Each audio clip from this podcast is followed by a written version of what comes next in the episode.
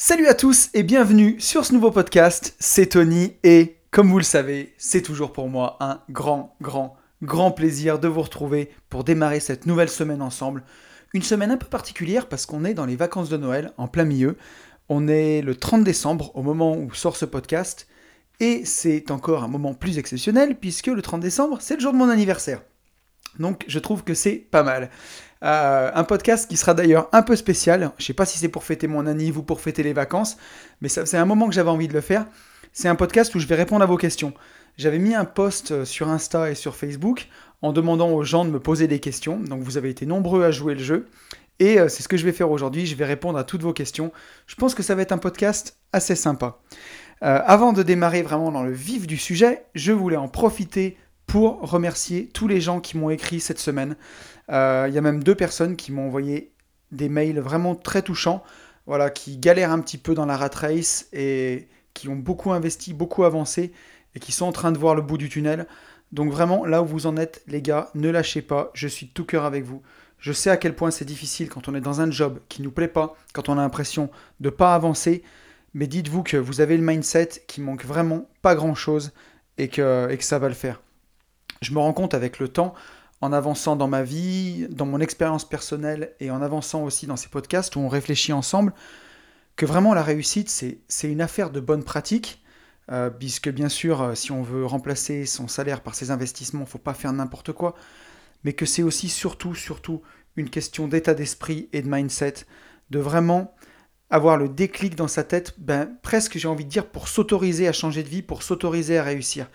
Et c'est parfois ce qui est le plus difficile, et ça a été le plus difficile pour moi. Euh, je le vois de m'autoriser vraiment à, ben, changer et à sauter le pas et, vraiment à me jeter dans le vide. quoi. Donc euh, voilà, faut pas lâcher, vraiment pas lâcher. Euh, vous êtes près du but et voilà, tout vient à point à qui sait attendre. Pour rebondir sur le dernier podcast sur la patience. Donc cette semaine, je voudrais remercier tous les gens qui m'ont écrit. donc il y a Olivier, Lulu, Max, Thibaut, Adrien, Clément, Kevin, Mehdi et Mehdi, Alex, Gérald, Laurent et Pauline. Voilà, merci à tous, merci beaucoup. Euh, vous avez été nombreux à m'envoyer ces DM là euh, pour rebondir un petit peu sur le podcast. C'est vraiment sympa. Il faudrait que je mette vraiment en place cette page et je pense que je vais le faire. Je réfléchissais au meilleur endroit, si c'est sur mon Insta euh, ou, sur le site AB Invest pour que vous puissiez réagir euh, pour ceux qui ont envie, ou même en commentaire. Je pense que le plus simple pour l'instant, c'est de réagir sous le podcast en commentaire SoundCloud. Si vraiment vous avez envie de faire un, commentaire euh, vraiment de fond sur le podcast, un peu appuyé, je peux le lire dans le podcast de la semaine suivante. Et c'est pas mal ça, je pense. Répondez au podcast, sous le podcast sur SoundCloud. Voilà, le message est passé. Je voudrais aussi vous remercier puisque nous sommes 101 sur SoundCloud. C'est vraiment génial. On a passé les 100 avant la fin de l'année. C'est mon cadeau d'anniversaire en avance. Merci, merci vraiment beaucoup pour ça. Ça me fait super plaisir. Ça me motive à fond. Quand j'ai lancé ce podcast, je crois début septembre, j'ai vraiment fait ça sans prétention. Mon but, c'était d'aider les gens qui se sentent mal dans leur boulot, qui ne voient pas où est le bout pour sortir de la rat race, de leur donner du courage, de les aider, de leur donner vraiment des choses pratiques pour qu'ils s'en sortent. Et je me rends compte que voilà, modestement, à ma petite échelle, il y a des gens qui m'écrivent, des gens à qui ça fait du bien, des gens pour qui ça marche. Et c'est voilà, mission accomplie, ça me fait super plaisir. Et quand je vois qu'on est sans abonnés, vous êtes plus de, de 300 à écouter certains podcasts, on est pratiquement à 4000 écoutes sur SoundCloud en tout. Pour moi, c'est fantastique, c'est super. Je suis super content, j'espère que ça va continuer. Donc voilà, bah, n'hésitez pas, si vous n'êtes pas abonné, à vous abonner sur SoundCloud ou à mettre une note 5 étoiles, hein, de préférence quand même. Sinon, abstenez-vous sur Apple Podcast. Ça, ça m'aide beaucoup. Et, ou aussi un petit commentaire. Ça aide beaucoup à faire connaître le podcast. Et c'est ça qui me ferait le plus plaisir. Ben voilà, s'il y a des gens à qui ça peut parler, ce que je raconte, et à qui ça peut faire du bien, et ben voilà, c'est le top, quoi. Donc, euh, n'hésitez pas, si vous partagez le podcast, c'est vraiment ce qui peut m'aider le plus. Voilà, c'était ma petite promo. Euh, j'en profite aussi bah, pour faire encore un petit peu de promo pour l'événement du 14 mars 2020. Voilà, n'hésitez pas à vous inscrire. On sera, je pense, une quarantaine de personnes en tout. On va faire une masterclass, ça aura lieu à Clermont-Ferrand. Il y aura six intervenants. On va parler d'immobilier, on va parler de mindset. Euh, vraiment, ça va être une, une, belle, belle, belle journée. Euh, si vous pataugez dans la rat race, si vous avez vraiment envie d'évoluer, ou même si vous êtes avancé que vous cherchez des gens qui sont comme vous pour discuter, pour faire du réseau, pour vous aider, c'est vraiment, vraiment l'endroit où il faut être. Dites-vous que tous les gens qui vont être sur scène avec moi, c'est tous des gens que j'ai rencontrés dans mes sorties, dans des séminaires ou par les réseaux sociaux. Et aujourd'hui, c'est des gens de qui je m'entoure au quotidien, avec qui je parle au quotidien, qui m'aident à avancer, qui sont dans le même état d'esprit que moi.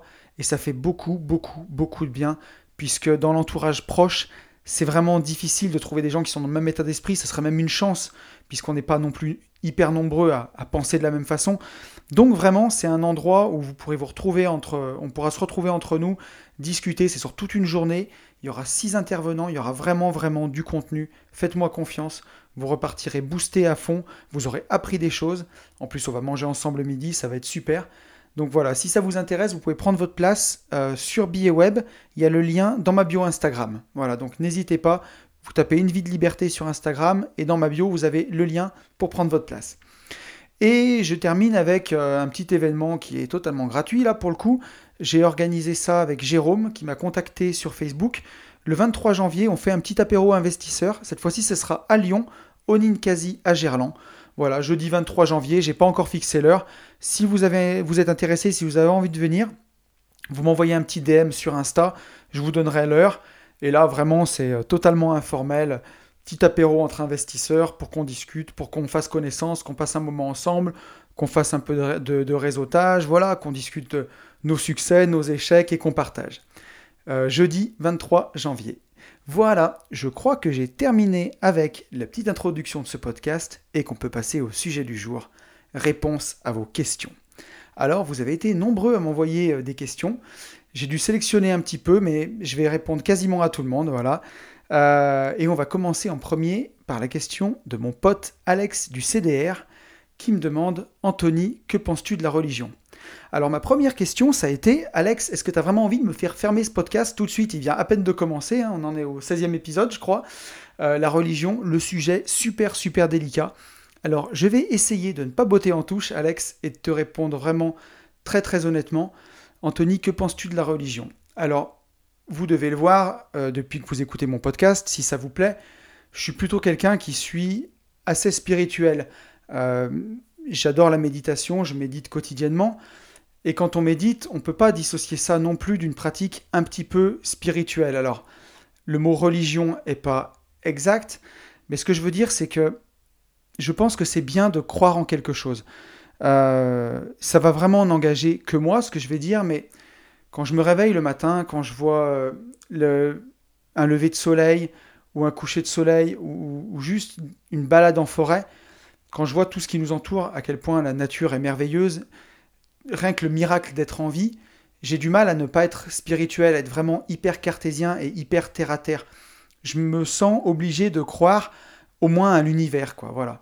Alors après, pour moi, qu'on croit en, Dieu, en Bouddha, en Allah ou en l'univers ou en ce qu'on veut, je me dis peu importe en fait. Mais le but, c'est, enfin en tout cas, ce que je trouve beau, c'est de croire en quelque chose de plus grand que nous. Euh, je vois hein, souvent la prière de gratitude, par exemple, que je fais le matin. D'ailleurs, ça, vous me le direz si ça vous intéresse, que je vous partage mon rituel du matin. Euh, elle est souvent, c'est une prière à l'univers, en fait. Voilà, avoir une prière de gratitude, dire merci à l'univers pour, tout ce qu'on a. On le voit dans le bouquin La loi de l'attraction, par exemple, euh, où euh, c'est des prières à l'univers. C'est pas à un dieu, c'est vraiment à l'univers, à ce qui nous entoure. Et, et c'est ça que je trouve chouette, moi, c'est de, voilà, de croire en quelque chose. Et puis, euh, pour rebondir sur le podcast de la semaine dernière où je parlais de la phrase de Rousseau, qui disait que quand on est, on ne vit que pour ses plaisirs, on est esclave de son plaisir, et que quand on s'impose un cadre et qu'on vit à travers ce cadre, on est libre. C'est ce que disait Rousseau. Puisque beaucoup de gens vont dire que quand on a une religion, quand on est religieux, on se met un cadre et on n'est plus libre. Parfois, ben, si on s'en réfère à la phrase de Rousseau, c'est pas totalement vrai. Et je pense que, sans rentrer dans, le détail de n'importe quelle religion, mais euh, une religion, si elle est pratiquée euh, modérément, elle va donner aussi des, directives dans la vie euh, qui sont plutôt bonnes. Si on regarde les religions sur le papier, c'est voilà d'être cool avec son prochain, d'être quelqu'un de bien, d'essayer de s'améliorer, de, voilà de faire le bien autour de soi. Et ça peut donner des règles, voilà, de ne pas aller tuer son prochain, de ne pas aller voler. c'est des règles qui sont peut-être pas mal dans une société. Donc je pense que pratiquer comme ça, ça peut pas faire de mal. Euh, voilà, j'ai essayé de me dépatouiller de ce sujet sans me casser la gueule. J'espère que Alex, tu, tu m'en voudras pas de pas être rentré trop dans les détails.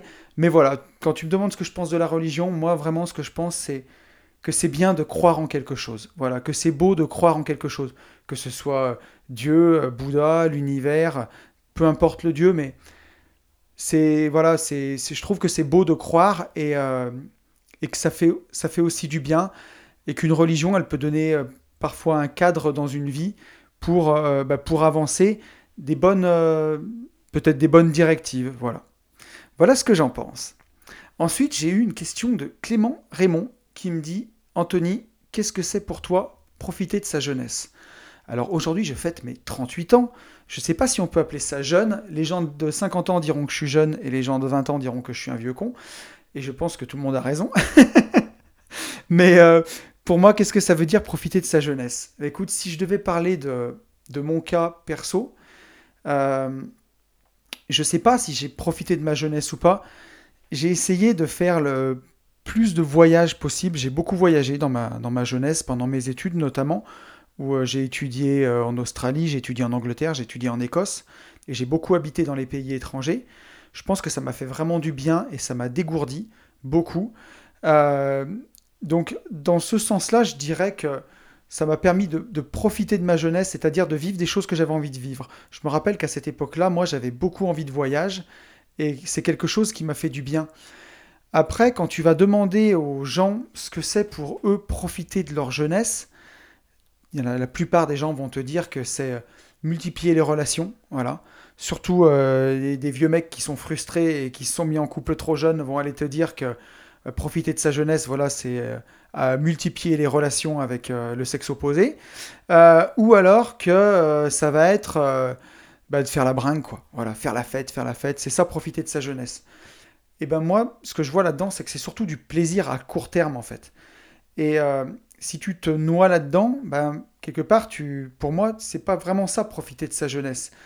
Euh, puisque, pour que je m'explique vraiment, comment te dire, euh, profiter de sa jeunesse, pour moi, c'est plus la question à se poser, c'est est-ce que je suis en train de vivre mes rêves ou est-ce que je suis en train de me diriger vers une impasse? Voilà, exactement.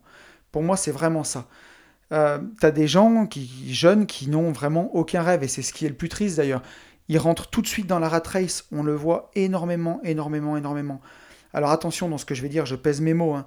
C'est pas parce que vous avez rencontré votre conjoint jeune que c'est dramatique. L'amour, on ne sait pas à quel âge il nous tombe dessus et on ne sait pas comment il nous tombe dessus. Si vous rencontrez euh, votre amour euh, au lycée et vous pouvez très bien passer toute votre vie ensemble, ou pas, ça personne n'en sait rien. Mais tout ça pour dire que je vois beaucoup de gens autour de moi qui se mettent en couple extrêmement jeunes, qui, après leurs études, trouvent un CDI tout de suite, font un crédit, construisent une maison, font des enfants. Et à 25 ans, voilà, le, game, il est déjà plié. quoi. Il y a le CDI, la maison, le crédit. Et, euh, et parfois, si c'est choisi et si c'est voulu, c'est parfaitement OK. J'ai rien à dire contre ça. Mais la plupart du temps, c'est juste parce que la personne s'est jamais posée et s'est jamais dit qu'est-ce que je veux vraiment faire de ma vie? Elle se contente de vivre en fait dans le schéma que nous impose la société, où vraiment c'est l'image qu'on a. Voilà, on, va à l'école, on sort de l'école, on, se met en couple, on se marie, on achète un pavillon, on fait des gosses, on prend un crédit et on se pose pas de questions. Et souvent les drames arrivent à 35-40 ans quand la personne a l'impression d'être passée à côté de sa vie. Donc pour moi, profiter de sa jeunesse, qu'est-ce que c'est? Ça serait vivre comme tu l'entends et multiplier les expériences. Puisque si à partir de 18 ans, tu as fait tu as multiplié les expériences, tu as beaucoup voyagé, tu as beaucoup vu de choses, tu as essayé de faire plein de métiers, euh, et que bah, tu t'es rendu compte que tu as trouvé un métier qui te plaisait, ou une passion qui te plaît, ou quelque chose, qu'après tu rencontres l'amour, et que tu achètes une maison et que tu n'as que 25 ans, pour moi c'est ok, bien sûr que c'est parfait, puisque tu l'as fait en pleine conscience de tes choix, tu as vraiment essayé plein de choses. Et euh, une fois que tu as essayé plein de choses, là tu peux vraiment choisir ce que tu veux faire. C'est ça qui est, qui est magnifique. Et donc... Euh, si, ton rêve à 25 ans, c'est d'être en couple et tout ça, c'est ok, c'est parfait, il n'y a aucun problème. Mais euh, voilà, il ne faut, il faut pas que ce soit subi. Et justement, bah, pour beaucoup, beaucoup de gens, profiter de sa jeunesse, c'est multiplier les relations, faire la fête, que être dans du plaisir à court terme, rien construire, et puis un jour, eh ben, se caser ou trouver un boulot, se mettre dans une ville et plus jamais bouger. Et ça, pour moi, c'est bah, c'est pas profiter de sa jeunesse dans le, dans le bon sens. J'espère que je suis clair. Je ne sais pas si, euh, si tu, saisisses vraiment ce que je veux dire.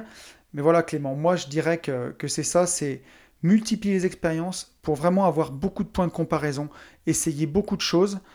Et euh, ça te permettra vraiment d'avoir plus de chances de trouver ce qui te plaît dans la vie. Et ensuite, c'est de vivre comme tu l'entends. La question à te poser, c'est pas est-ce que je profite de ma jeunesse, c'est plutôt est-ce que je suis en train de vivre la vie que je souhaite Est-ce que je suis en train d'avancer vers mes rêves ou est-ce que je suis en train de me diriger vers une impasse? Voilà ce que je te dirais. J'espère que je t'ai pas plus embrouillé que, que, que ça. Mais voilà, c'est vraiment ce que je pense en tout cas. Ensuite, on va rentrer un peu plus dans le concret avec une question de Vic Investor sur Instagram qui me demande à partir de combien de cash flow lâcher son taf pourri? Bon, apparemment, Vic, tu as un travail pourri. Mais bon, euh, tout n'est pas perdu, puisque bien sûr, quand tu auras le cash flow suffisant, tu pourras lâcher staff, et c'est ce qu'on va voir là. Donc déjà, pour la personne qui se poserait cette question, à partir de combien de cash flow je peux lâcher mon boulot, moi vraiment, ce que je te dirais d'abord, c'est d'avoir vraiment le bon mindset et la bonne éducation financière avant de lâcher son taf. Parce que au moment où tu vas lâcher ton CDI, après c'est vraiment du sans filet quoi. Et il faut vraiment que tu sois carré carré sur ta façon de gérer l'argent. Alors, bien sûr, il y a deux façons. Hein. Quand on, veut s'en sortir, soit il faut gagner plus, soit il faut dépenser moins. Donc je pense que c'est très très bien de gagner plus, il ne faut pas viser petit, il faut viser gros, il faut essayer vraiment de gagner, bah, de gagner plus. Mais déjà, ça commence aussi par dépenser moins. Parce que, alors je ne dis pas pour toi parce que je ne te connais pas personnellement, mais je parle vraiment dans l'absolu. Pour moi, l'histoire du mindset est vraiment, vraiment importante, puisque la personne qui ne sait pas gérer l'argent, pour qui l'argent brûle les doigts, il faut vraiment qu'elle garde son CDI. Quoi. Il faut absolument, absolument avoir une éducation, une bonne éducation financière avant de lâcher, euh, de lâcher son taf. Sinon, c'est le, ouais, c'est le plus court chemin vers euh, tout rater et recommencer. Quoi. Donc d'abord, bien forger son mindset, d'un bon mindset d'entrepreneur en fait, hein, clairement, et avoir une bonne éducation financière. Donc pour ça, il y a plein de bouquins super bien, hein, rien que Père riche, Père pauvre pour commencer. Moi, c'est celui qui m'a mis la claque et qui m'a montré la direction. Commencer par celui-là. Et une fois que ça c'est bien assimilé, bah, à partir de combien de cash flow on lâche son taf pourri Déjà, la première chose à faire, je pense, c'est, avant de parler de cash flow, c'est de parler d'économie de trésorerie pour moi, il faut que tu aies un an de dépenses d'avance. Alors pas un an de salaire, mais un an de dépenses. Tu fais le bilan sur l'année de combien tu as gagné et tu regardes combien tu as dépensé juste sur tes relevés de compte. Euh, tu vois ce que tu as réussi à épargner et tu prends vraiment juste ce que tu as dépensé. Mettons que tu gagnes, on va prendre un nombre rond, mais tu gagnes 1500 euros par mois à la fin de l'année, donc tu as gagné 18 000 euros. Et tu as vu que cette année, tu avais dépensé 12 000 euros, donc tu as été capable d'épargner 6 000 euros. Donc tu prends 12 000 et ça, tu vas le multiplier par 1,5. Donc 12 000, tu retombes sur 18. Tu vas retomber, ben, c'est un hasard, hein, mais tu retombes sur ce que tu gagnes. Donc pour moi, il faut que tu aies 18 000 euros d'avance déjà sur un compte pour, pouvoir tenir un an avec une marge de sécurité. Euh, ça, c'est la première, première des choses, avoir un an de dépenses d'avance. Et ensuite, pour chaque bien immobilier que tu as, il faut que tu aies un an de loyer d'avance. Donc euh, si tu as, euh, mettons, 5 euh, appartements qui te rapportent chacun 500 euros de cash flow par mois, ça fait 2500. Et mettons que tu aies 1000 euros de crédit, ça fait 1500. Donc si les appartements te rapportent 2500 euros de loyer en tout, il faut que tu aies 30 000 euros de côté de trésorerie pour tes appartes. Moi, c'est ce que je conseillerais vraiment. Ça peut paraître beaucoup, mais si tu veux dormir tranquille, c'est le minimum. Euh, c'est vraiment, enfin c'est pas le minimum, mais c'est ce qu'il faut. Voilà. Un an de loyer d'avance part bien. Euh, ça c'est la base. Si tu sais que tu as un an de dépenses d'avance pour toi, enfin même euh, un an et demi en gros, avec la marge de sécurité de dépenses d'avance, plus un an de loyer par bien, là t'es es, vraiment au top quoi. Et ensuite, donc ce que je te conseillerais, c'est que ton cash flow fasse une fois et demi tes dépenses mensuelles. Voilà. Donc si tu sais que tu dépenses, comme on l'a vu, euh, on va prendre des nombres ronds, mais par exemple tu dépenses voilà, 15 000 euros par an, eh ben, il faut que tu aies une fois et demi le cash flow, donc 15 000, ça fait 22 500 euros de cash flow, à peu près 2 000 euros par mois.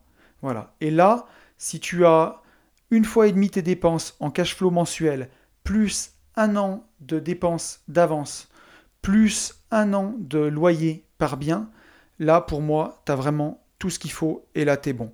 Tu peux y aller. Puisque après, ben, plus tu vas avancer, tu vas avoir tout ton temps libre et là tu pourras développer plein de projets à côté. Ça peut être n'importe quoi. Ça peut être une activité en ligne sur Internet, ça peut être du coaching, ça peut être euh, de, des prestations de services, plein de choses à côté qui même et, bien sûr d'autres investissements qui vont t'aider à, à, avancer et à conforter ton cash flow. Mais voilà, avant de lâcher ton taf, moi c'est ce que je dis qu'il faut faire et c'est ce que j'ai fait personnellement. Voilà, pour être sûr de, vraiment, vraiment pas me rater, quoi. Euh, je pense que c'est le, minimum. Et avec ça, à mon avis, t'es tranquille. Euh, voilà, je pense que j'ai rien oublié.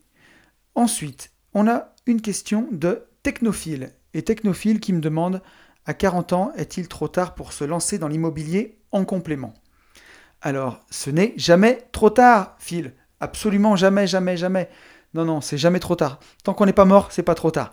Euh, je plaisante, mais ce que je veux te dire, c'est que pour moi, pour devenir euh, rentier en immobilier, dans le pire des cas, il faut 7 ans. Avec une stratégie pas compliquée où euh, tu te casseras pas la figure, il faut vraiment 7 ans.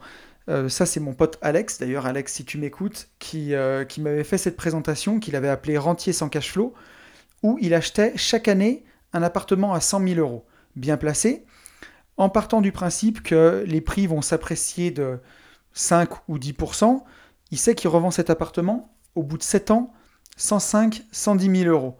Et avec le.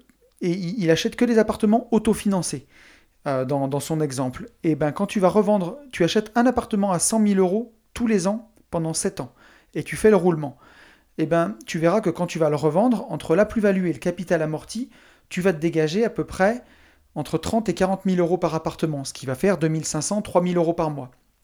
Donc pour moi, tu peux être rentier avec cette stratégie-là. Si tu continues, chaque année, tu en achètes un à 100 000 et tu en vends un à 100 000, tu peux être rentier euh, à 2500 euros par mois en, euh, en 7 ans. Donc 40 ans, 47 ans, tu te rends compte, c'est pas trop tard du tout. Alors tu précises en complément, euh, tu peux commencer par du complément, si tu aimes ton boulot ou si tu n'as pas pour objectif de, quitter ton taf, ce qui est tout à fait louable, il n'y a aucun problème avec ça. Mais euh, tu peux commencer, bien sûr, c'est jamais, jamais trop tard pour commencer.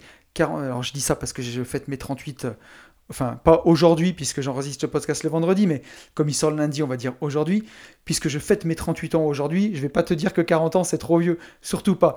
Mais euh, non, non, non, surtout pas. c'est jamais trop tard pour débuter, quoi que ce soit d'ailleurs. S'il y a quelque chose qui te fait envie, s'il y a quelque chose qui te passionne, euh, surtout, ben, n'hésite pas, quoi. Euh, vas-y, vas-y à fond. Forme-toi, fais pas n'importe quoi. Là-dessus, pareil, je pèse mes mots toujours. Prends le temps de te former, de t'imprégner. Euh, voilà, après, il faut passer à l'action. Hein. Mais franchement, passer 2-3 mois à écumer les, forums internet ou les groupes Facebook, je te conseille d'ailleurs le Club des Rentiers sur Facebook, donc qui est tenu par mon, mon pote Alex qui est vraiment un endroit où règne la bienveillance, et c'est super, super bien. Euh, tu peux te former là-dessus pour vraiment pas partir et faire n'importe quoi. Mais si, voilà, et c'est pas difficile, c'est vraiment, avec cette, stratégie-là, c'est très très simple, il n'y a rien de difficile, quoi. Et euh, surtout, bah, c'est une belle aventure. Et même si ton but, c'est pas de lâcher ton taf, mais quand tu vas avoir bah, tout cet argent en plus, ça te permet de faire énormément de choses. Des voyages, puisque c'est à ça que sert l'argent aussi. C'est à passer des bons moments, faire des voyages avec tes proches, avec tes enfants, euh, t'offrir des vacances, plein de choses, même du temps libre. Bosser à mi-temps, par exemple. Je sais pas ce que tu fais comme boulot, mais ça te permet peut-être de bosser à mi-temps, même si tu, tu fais que la moitié de l'objectif, tu vois. Donc non, non, c'est jamais, jamais trop tard. Surtout pas, surtout ne crois pas ça. Le meilleur moment, comme dirait l'autre, hein, le meilleur moment pour commencer, c'était il y a 20 ans. Ça, c'était le premier meilleur moment. Et le deuxième meilleur moment pour commencer, c'est maintenant. voilà. Et Phil me demandait aussi si j'avais les numéros gagnants du loto. Euh, voilà, donc non, je ne les ai pas. Hein. Mais euh, faut-il vraiment souhaiter de gagner au loto? Entre nous Est-ce qu'une somme comme ça qui tombe du ciel, si on n'a pas fait les efforts pour la gagner, est-ce que c'est vraiment la même chose Et est-ce que ça rendrait vraiment heureux? Franchement, je suis pas sûr. Je pense que ce qui doit nous faire plaisir aussi, c'est le chemin, prendre plaisir sur le chemin. Bon, si on a déjà le résultat sans le chemin, euh, je suis pas sûr que ce soit, je suis pas sûr que ce soit le plus souhaitable, clairement, de gagner au loto. Mais bon, malheureusement, Phil, j'avais une réponse à ta question, mais j'avais pas les numéros du loto. Ensuite, une question de Babas qui me demande vaut-il mieux aller au bout du différé du crédit ou commencer à amortir pour enchaîner les biens? Alors, eh ben écoute, j'ai pas de réponse toute faite. Ce que je peux te dire, c'est que le différé, c'est top pour plusieurs choses. Ça va te permettre de récupérer ton apport. Déjà, par exemple, si euh, ton banquier t'a acheté un bien à 100 000 euros, tu avais demandé 10 000 euros d'apport, eh ben, de faire un différé de deux ans, par exemple, ça te permet de faire tes travaux et ne pas commencer à rembourser, préserver ta trésorerie. Mais en plus, si tu fais les travaux rapidement, mettons en six mois, et que tu le loues pendant un an et demi, ça te permet de récupérer ton apport. Donc ça, c'est vraiment super, quoi, pour continuer à investir. Euh, le différé, ça te permet aussi, bah, par exemple, de conserver ton apport. Si euh, le banquier t'a pas demandé d'apport pour le bien et que tu fais du différé, ça permet même, je vais, veux te dire, plus que conserver ton apport, de constituer, euh, de constituer de la trésorerie. Ça te permet d'avoir cette année de loyer d'avance dont je parlais quand je répondais à la question de Vic tout à l'heure. Puisque c'est super d'avoir un an de loyer d'avance pour chaque bien, c'est vraiment la garantie de dormir tranquille, puisque c'est ça qu'on veut. Hein. On veut pas juste vivre de nos investissements, on veut vivre, mais vivre bien, quoi. Pas, pas regarder le plafond toute la nuit. Vivre sereinement sur nos deux oreilles. Parce que dans l'immobilier, il peut se passer beaucoup de choses. Hein. Il y a un locataire qui peut partir, on peut mettre du temps à retrouver un locataire, il y a un locataire qui peut nous ravager un appart. Ça arrive quasiment jamais. Vraiment, c'est très rare. C'est quoi? C'est 1%, 2% des choses, des, des, cas. Mais voilà, si ça arrive au moins, bah, quand on a ça, on dort bien. quoi. On n'est pas, euh, pas en panique.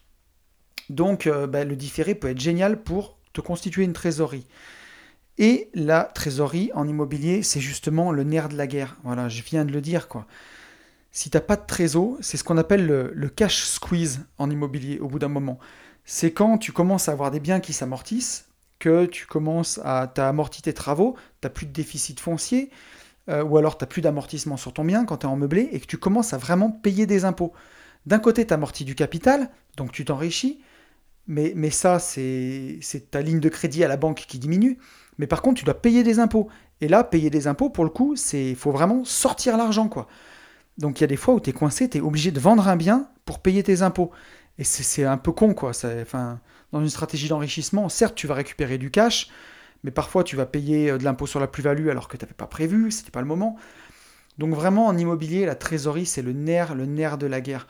Moi, je vois beaucoup de formateurs sur Internet qui, euh, qui, te disent que tu peux investir en gagnant le SMIC, que tu peux investir avec 600 euh, euros d'épargne sur ton compte. Pour moi, euh, alors je dis pas, oui, c'est possible. Je connais des gens qui l'ont fait. Je connais des gens qui ont emprunté alors qu'ils étaient en apprentissage. Je connais des gens qui ont emprunté alors qu'ils étaient au chômage. Et vraiment, avec une méga force de caractère, tout est possible. Mais quand même, c'est un peu compliqué parce que voilà, si on n'a pas de différé, s'il faut sortir de l'argent d'un coup, ça peut vraiment vraiment faire des problèmes. Alors que sur le papier, tout fonctionne bien. Le bien a une bonne renta, il est bien situé, tout fonctionne. Mais pour un petit problème de trésorerie, ça peut faire des gros gros problèmes. Et un bien immobilier, c'est pas liquide comme des actions ou n'importe quoi. On pourrait les vendre pour récupérer l'argent. C'est voilà, c'est pas liquide du tout. Ça peut prendre vraiment jusqu'à 6 mois, 1 an pour vendre un bien, et on peut être vraiment coincé. Donc pour moi, je te dirais, je vais te faire une réponse de, Normand, comme dirait l'autre, c'est euh, il y a les deux cas. Si tu as beaucoup beaucoup de trésorerie, euh, que, tu es serein, que tu as un an de loyer par bien, que tu as vraiment ton année et demie de dépenses d'avance pour toi, que tu es tranquille, t'es pas obligé d'aller au bout de ton différé. Après, quand je vois en ce moment où sont les taux, on emprunte à moins de 1%, moi je te conseillerais d'aller au bout du différé, parce que tout l'argent que tu gagnes, rien qu'en le mettant sur le fonds en euros de ton assurance vie, tu vas le placer à 2%. Donc pour moi, il n'y a pas grand intérêt à se désendetter. Euh, je me désendetterai pas, moi. J'irai au bout des différés. Euh, si vraiment tu n'as pas de trésor, là, tu te poses même pas la question, il faut que tu ailles au bout de tes différés. Voilà un petit peu mon, idée. Tout est une question de, de trésorerie. Voilà. Ensuite, j'ai une question de Jérôme qui me demande mon avis sur l'investissement en moyenne montagne. Alors Jérôme, je ne dirais pas où tu investis pour préserver ton business. Mais euh, quand tu m'as posé cette question, moi, la première chose que je me suis dit, l'investissement en moyenne montagne, j'ai tout de suite pensé déjà à l'investissement en haute montagne, puisque j'avais regardé pour acheter un, appartement euh, à l'Alpe d'Huez à l'époque. Et je m'étais rendu compte qu'il y avait plusieurs problèmes. C'est que parfois il y a le souci d'enneigement. Alors avec le réchauffement climatique, c'est des questions qu'on se pose, de se dire est-ce qu'il ne faut pas que j'achète dans une station de ski qui est la plus haute? Pour avoir de l'enneigement sur, sur longtemps J'ai trouvé des charges de copro assez énormes, puisque bah, les bâtiments à la montagne, entre le sel, la neige, ils sont quand même soumis à, rude épreuve. il y avait des charges de copro qui étaient assez énormes. Le remplissage, c'était uniquement en saison. Alors à l'Alpe d'Huez, où j'avais regardé, il y a quand même toute une vie l'été. Il y a beaucoup de gens qui vont en vacances l'été là-bas. Euh, et euh, donc, euh, je me disais, bon, ça peut peut-être faire la balle, mais les prix étaient vraiment très élevés en station. Voilà, j'avais regardé à l'Alpe d'Huez et aux deux Alpes, et au final, j'ai pas réussi à trouver quelque chose de rentable. Alors, je dis pas que ça n'existe pas, mais j'ai pas réussi à trouver quelque chose qui soit assez rentable pour que ça justifie un achat. Il y avait vraiment, vraiment trop de charges. Et, toi, ben, tu m'as montré le contraire, puisque en investissant en moyenne montagne, le souci d'enneigement est moins présent parce que même a l'enneigement est moindre, il y a beaucoup de gens qui y vont euh, apparemment pour voir les lacs, euh, parce que c'est plus proche, souvent, euh, c'est bien moins haut, donc c'est plus proche. il y a beaucoup de rando à faire, c'est très très joli. Et ben les charges sont bien moins grosses, et puis il y a moins ce problème de saisonnalité, puisque les gens y vont pratiquement toute l'année en fait. Donc l'investissement en moyenne montagne apparemment est très très rentable en tout cas et très intéressant. Et je ne le soupçonnais pas. Tu vois, j'avais beaucoup d'a priori sur, euh, pas sur la moyenne, mais plutôt sur la haute montagne. Mais vraiment, après, euh, tu vois, euh, là où tu investis, c'est vraiment, vraiment très joli. Ça me fait penser à Annecy.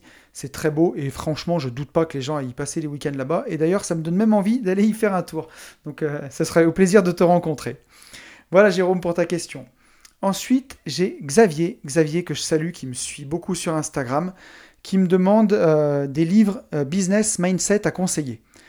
Alors, écoute, Xavier, pour euh, ce Noël, j'ai fait une petite sélection de trois ouvrages qui, que je trouve que j'ai vraiment vraiment beaucoup aimé. Il y en a un qui s'appelle Trop gentil pour être heureux de Robert Glover. Ça, j'ai beaucoup beaucoup aimé. C'est sur le syndrome du chic type. Le titre anglais de ce livre, c'est No More Mr. Nice Guy. No More Mr. Nice Guy. C'est super super bien. C'est pour les gens qui ont du mal à dire non. Donc euh, avant j'étais un petit peu comme ça, j'avais du mal à dire non aux sollicitations, du mal à dire non euh, un petit peu aux gens. Et euh, ça va vraiment loin ce livre dans, ce syndrome-là, le syndrome du chic type, le gars qui veut être sympa avec tout le monde, mais qui au fond s'en oublie lui-même. Donc si, jamais c'est votre cas, alors moi je me suis reconnu dans, dans certains... Ça fait longtemps que j'ai lu ce livre. Donc depuis, j'ai pas mal changé, mais à l'époque, je m'étais vraiment reconnu dans, certains comportements. Et ça donne vraiment des clés pour changer, pour améliorer ça, pour apprendre à dire non et à penser un peu plus à soi. Donc voilà, euh, Trop gentil pour être heureux de Robert Glover. Mindset, vraiment vraiment super bien. Après, un deuxième qui est très connu, que j'adore et qu'il faut vraiment vraiment avoir lu, c'est Comment se faire des amis de Dale Carnegie. Donc ça, c'est un super super super bouquin. Alors, bon, comme son nom l'indique, il va pas t'aider à te faire des amis, c'est pas vraiment ça. Mais c'est un livre pour, euh, pour t'apprendre vraiment la communication. Ça peut vraiment, vraiment beaucoup aider. Que ce soit pour communiquer avec ton conjoint, avec euh, ton patron, avec tes collègues de travail, euh, avec des potes, avec n'importe qui. Et, et, si tu as des choses à vendre, par exemple, comment trouver des argumentaires, comment vraiment comprendre les problèmes des gens pour les aider à les résoudre. C'est un livre qui est vraiment, vraiment super. C'est un best-seller. La façon dont il est, proposé et dont il est écrit, c'est très, très ludique. Là, je suis en train de le feuilleter, tu vois, en même temps que je te parle, euh, puisque je l'ai dans les mains. Il est vraiment, vraiment super bien. Il y a plein de, petites astuces pratiques. C'est euh, vraiment, vraiment un, super, super bouquin que je peux que te conseiller. Euh, moi, que j'ai dévoré et que je relis euh, une fois par an. Vraiment, avec Réfléchissez et devenez riche de Napoléon Hill. C'est vraiment les deux livres que je relis une fois par an qui sont vraiment exceptionnels. Et à chaque fois que je les relis, je les redécouvre des choses. Vraiment super bouquin. Et le troisième que je vais te proposer, et qui va faire le lien avec ta question d'après, tu as vu ça un peu, les réponses font le lien avec les questions, c'est chouette. Hein c'est Épargnant 3.0 de Édouard Petit. C'est un tout petit livre euh, qui se lit en deux heures, qui coûte, euh, je crois, moins de 5 euros. Épargnant 3.0 de Édouard Petit, tu vas le trouver sur Amazon qui va t'expliquer comment investir en bourse de la façon la plus simple possible. C'est un super super bouquin. Et j'en profite tout de suite pour répondre, ben, rebondir sur ta question qui est des pistes pour investir en bourse. Donc, euh, je vais te parler à la fois de ce livre et de, comment je fais moi. Donc, des pistes pour investir en bourse. Alors, investir en bourse, c'est euh, vraiment casse-gueule quand on n'y connaît rien et c'est le meilleur moyen de faire des bêtises et de perdre son argent quand on ne connaît pas du tout. Puisque le plus gros problème de l'investissement en bourse, c'est les émotions. Et si on n'est pas capable de gérer ses émotions, en bourse, on fait n'importe quoi. On achète quand c'est au plus haut, parce qu'on voit que tout le monde a acheté. Quand ça se casse la gueule, on a peur de perdre son pognon, on vend et on fait n'importe quoi. Et c'est comme ça que font 95% des gens qui investissent en bourse et qui perdent de l'argent. Et c'est aussi comme ça que moi j'ai fait quand j'ai commencé d'investir en bourse il y a 10 ans et où euh, j'ai perdu de l'argent au début parce que j'ai fait n'importe quoi. Euh, voilà, la bourse, c'est pas du tout un casino, faut pas y aller comme ça. Et justement, une super bonne façon d'investir en bourse. Alors, petite pause, il y a plusieurs façons d'investir en bourse. Donc, il y a les gens qui font du trading, c'est des gens qui achètent des actions quand elles sont basses, qui les revendent quand elles sont hautes, et qui essayent un peu de prédire l'avenir. Ça, c'est très compliqué. Euh, voilà, c'est ce que j'ai essayé de faire au début. J'étais nul et je l'ai payé avec mon argent. Voilà, donc ça, faut pas le faire. Enfin, faut pas le faire. Ou alors, faut beaucoup se former, mais moi, j'ai du mal à croire qu'on puisse vraiment prédire l'avenir. Surtout en misant sur des actions, je suis pas certain. Ensuite, il y a ce qu'on appelle le stock picking. Ça, c'est tu vas choisir des actions. Tu vas te faire un portefeuille, par exemple, tu vas, faire, tu vas choisir d'acheter 10 actions, des actions Apple, des actions ArcelorMittal, des actions France Télécom, je sais pas, et en te disant que tu crois en ces sociétés, que tu vas espérer qu'elles grossissent. Ça aussi, bah, ça peut marcher, mais bon, euh, moi j'ai pas de boule de cristal, je sais pas si demain les actions Orange elles vont exploser ou pas, je sais pas si demain peut-être Apple va se casser la figure, j'en sais rien, euh, personne ne le sait. Donc euh, il y a une, astuce qui, aide, et moi c'est ce que j'ai fait, c'est d'investir en, investissement passif. Puisque ce qu'on sait de la bourse, c'est que sur le long terme, elle monte toujours. Alors, on ne parle pas d'actions isolées, on parle vraiment de la bourse en elle-même, c'est-à-dire toutes les sociétés qui composent la bourse. Si on regarde depuis les années 1920, il y a eu des cracks, il y a eu plein de, soubresauts, mais au final, la bourse, elle est toujours montée, et elle monte environ de 8,5% par an. Donc tu vas me dire, bah, c'est simple, il faut acheter toutes les entreprises, toutes les actions de toutes les entreprises. Et ça, c'est impossible. Physiquement, tu pourrais pas le faire. En plus, il faudrait pondérer. Quand il y a une boîte qui dépose le bilan, il bah, faudrait racheter une autre. Euh, c'est comme si tu voulais acheter toutes les actions du CAC 40. Mais par contre, il existe des trackers, ça s'appelle des ETF. C'est euh, des, des, produits financiers qui vont répliquer les indices. Donc tu as un ETF CAC 40 par exemple. Il réplique les mouvements du CAC 40. Et moi, ce que je fais, c'est que j'investis ben, sur un, un, ETF qui réplique l'indice World, l'indice monde, le MSCI World. Et celui-là, ben, ça fait euh, depuis 1920, il a des hausses et des baisses, mais en lycée, il est monté de 8,5% par an. 8,5%, c'est vraiment pas dégueu. Hein. Et cette année même, il a été exceptionnel, il a fait 35%, plus 35%. Alors peut-être que l'année prochaine, il peut faire moins 40, c'est déjà arrivé. Pendant la crise de 2008, il a fait moins 40%. Mais la façon d'investir là-dessus, c'est que tu vas investir tous les mois. Tous les mois, tu vas mettre de l'argent dessus. Euh, tu ne te poses pas la question du cours, tu regardes pas tu te fixes un jour, une heure, euh, je sais pas, par exemple le 5 janvier à 16h, et ben le 5 février, le 5 mars, le 5 avril, à 16h, tu vas acheter pour le même montant. Et, euh, ça te permet de lisser ton, ton point d'entrée à l'intérieur, et, euh, et, ça te permet de bénéficier ben, de la dynamique de la bourse sans avoir trop de risques, puisque sur l'historique qu'on a de, de 100 ans aujourd'hui, on sait que la bourse à long terme, elle monte. Donc même si ça se casse la gueule de façon passagère, en investissant quand c'est bas, par exemple, quand ça va monter, eh ben, tu vas pouvoir euh, faire exploser ce que tu as investi quand c'était bas. Ça va lisser vraiment tes points d'entrée. Donc voilà, moi ce que je conseillerais pour vraiment entrer en bourse, pour s'y faire sans se faire peur et sans se casser la figure, c'est pas d'investir une grosse somme d'un coup, mais c'est d'investir tous les mois le même montant sur un tracker, Tracker Monde par exemple, et pour rebondir sur ta question d'avant, le livre Épargnant 3.0 de Édouard Petit explique très bien cela. C'est ce que je fais, c'est très simple. Ça te permettra de voir ton capital grossir sans te faire des frayeurs. Et si après ça t'intéresse, rien ne t'empêche d'acheter des actions d'entreprise qui te passionnent. Si tu te dis que Tesla c'est le futur et que tu as envie de faire partie de l'aventure, c'est génial. Tu peux acheter une petite partie de l'entreprise Tesla. Tu achètes, euh, je sais pas, 300, 500 euros d'actions Tesla et tu fais partie de l'aventure. Et l'action Tesla, d'ailleurs, a fait x2 en 7 mois. Bon, j'en ai pas, mais euh, j'ai regretté parce qu'à l'époque, je voulais en acheter. Mais voilà, surtout, euh, ben, je pense que tu, tu peux investir de cette façon, rentrer par les ETF. C'est vraiment une bonne façon d'investir. Peut-être prendre le goût à la bourse et puis après, te former. Moi, j'avoue que je ne l'ai pas fait parce que je ne suis pas passionné par le trading, par toutes ces choses-là. Et justement, ben, l'investissement en ETF, c'est ce que j'ai trouvé de plus pratique en fait et de plus sympa pour mettre le pied dedans. Et ensuite, Xavier me demandait si un featuring avec Booba était prévu. Alors malheureusement, non. Hein. J'ai pas essayé de le contacter non plus parce que je pense que je connais la réponse venant de lui. Euh, Xavier plaisante sur ceux qui me suivent sur Instagram. Si vous le savez, euh, en story de temps en temps, je fais des raps. Voilà, ça m'éclate et ça me fait rire. Et apparemment, ça vous fait bien marrer aussi. Donc euh, profitons-en tous ensemble. Si vous voulez pas rater ça, suivez-moi sur Insta, une vie de liberté. Et vous verrez, de temps en temps, je pète les plombs. Mais je vous montre aussi que le ridicule ne tue pas. Et que voilà, parfois il faut oser, ça fait marrer les copains et ça fait pas de mal. et puis euh, je vais finir sur la dernière question de Antoine qui me demande dans quoi est-ce que j'investis mon cash flow. Alors, eh ben, Antoine, je vais te répondre. Euh, je l'investis donc principalement dans mes projets immobiliers. Voilà. Euh, ça me sert en fait de, comme aujourd'hui j'ai plus de CDI, j'ai ma société euh, AB Invest, ma société d'aménagement foncier, mais pour l'instant, je préfère laisser l'argent dans la société pour faire grossir et faire des projets de plus en plus gros.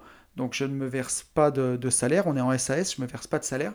Donc je vis vraiment avec euh, mon cash flow. Donc ça me permet aussi d'être crédible vis-à-vis de la banque, d'avoir un capital pour mes prochains projets immobiliers. Mais sinon, après, ben, je l'investis vraiment principalement en bourse, tu vois, donc sur ce dont on vient de parler, sur un ETF Monde. Je fais aussi euh, de l'assurance vie, voilà, du fonds en euros. Ça permet de rémunérer ces liquidités euh, et qu'elles soient assez disponibles. Après, je fais un peu de crowdfunding immobilier avec Omunity. Ça, c'est vachement sympa. Tu peux investir sur des projets dans toute la France. Ça commence à partir de 1000 euros par projet et c'est rémunéré entre 8 et 10% Alors, c'est brut. Après, il faut que tu mettes la flat tax. Mais enfin, ça te fait quand même à la fin entre 6 et 7% net ce qui est quand même euh, vraiment pas dégueu, quoi. Euh, et puis c'est assez sympa, ça te permet vraiment de, participer à des projets avec des promoteurs un peu sur toute la France. Alors bien sûr, le capital n'est pas garanti. Si le promoteur dépose le bilan, ben, tu perds ton argent. Mais euh, les projets sont vraiment sélectionnés rigoureusement. Moi, j'ai investi sur une dizaine de projets en crowdfunding immobilier via Omunity. j'ai commencé l'investissement en start-up il y a très peu de temps. J'ai investi dans la start-up d'ailleurs d'un un de mes anciens camarades d'école, euh, voilà, qui a monté sa société. Donc, euh, au travers d'une plateforme, j'ai investi euh, dans, son entreprise. Donc ça, je pense que c'est pas mal et c'est quelque chose qui m'intéresse beaucoup, beaucoup, beaucoup, puisque j'adore l'entrepreneuriat et je me dis que l'investissement dans des startups, ça peut être vraiment, vraiment génial et de, de, continuer là-dedans. Surtout que c'est pas sur des gros montants, donc c'est assez passionnant. J'essaye de me renseigner là-dessus, mais j'en suis vraiment qu'au tout début j'investis un petit peu en crypto-monnaie, euh, puisque pour moi, le Bitcoin, par exemple, est vraiment les plus grosses cryptos de Bitcoin, Ethereum, Litecoin, c'est sur celle-là que j'ai investi. Pour moi, ça fera partie de notre futur. Donc j'ai décidé de mettre, je mets un petit peu d'argent tous les mois, mais vraiment pas beaucoup. Euh, j'ai quelques milliers d'euros en crypto-monnaie, vraiment peut-être 2 ou 3 000 euros, je crois, pas, pas énormément d'argent. Mais euh, je me dis que c'est, voilà, je veux faire partie de cette aventure. Je ne mettrai pas tous mes œufs dans le même panier. Il y a des gens qui sont bien plus qualifiés que moi dans ces domaines-là. Pour moi, il faut. Euh, voilà, je reste quand même mesuré. Euh, je mettrai pas tous mes œufs dans le même panier là-dessus. Mais je trouve que c'est intéressant de vraiment faire euh, eh ben, un petit peu partie de cette aventure-là. Dans notre futur, je pense que c'est quelque chose qui peut vraiment, vraiment exploser. Et voilà un petit peu ben, dans quoi, dans quoi j'investis mon cash flow, dans toutes ces choses-là. Voilà Antoine. Euh, bon, bah écoutez, je crois qu'on est au bout de ce podcast, puisque je suis au bout de toutes les questions. Je vois que ça fait plus de euh, presque 44 minutes qu'on est ensemble. Donc, euh, je vais vous laisser vaquer à vos occupations, puisque, bon, pour ceux qui m'écoutent lundi, demain, c'est le nouvel an. On va attaquer une nouvelle année. Je voulais juste clôturer ce podcast pour vous inviter à faire le, le bilan de votre année, en fait, le bilan de votre année 2019. Si vous vous étiez fixé des objectifs en 2019, est-ce que vous les avez accomplis? Ou qu'est-ce que vous avez fait Qu'est-ce que vous n'avez pas fait Est-ce qu'il y a des choses que vous avez fait en plus, que vous n'aviez pas prévues, des surprises? Vraiment faire le bilan de cette année et en tirer vraiment les conclusions qui sont importantes pour vous. Et je vous invite vraiment, pour ceux qui ne l'ont pas fait, à mettre noir sur blanc vos objectifs pour 2020. Pour moi, c'est vraiment super important de, mettre ça noir sur blanc. C'est pas la peine d'en mettre une tartine, c'est pas la peine d'en mettre une feuille entière, mais sélectionnez pour le côté de, votre travail, le côté sur l'immobilier, sur l'investissement et le côté vie perso. Choisissez pour chacun trois projets qui vous tiennent vraiment à cœur. Vous, vous prenez une heure pour vous poser, vous pouvez peut-être faire une méditation, pour vraiment faire surgir en vous ce qui est hyper important pour vous cette année. Et vous le mettez noir sur blanc, vous le mettez en face de vous dans votre bureau. Moi, je l'ai fait hier. Et je pense que c'est super, super, super important parce que malgré tout, le temps passe vite. Et s'il y a des choses que vous avez envie de faire, il faut vraiment pas passer à côté.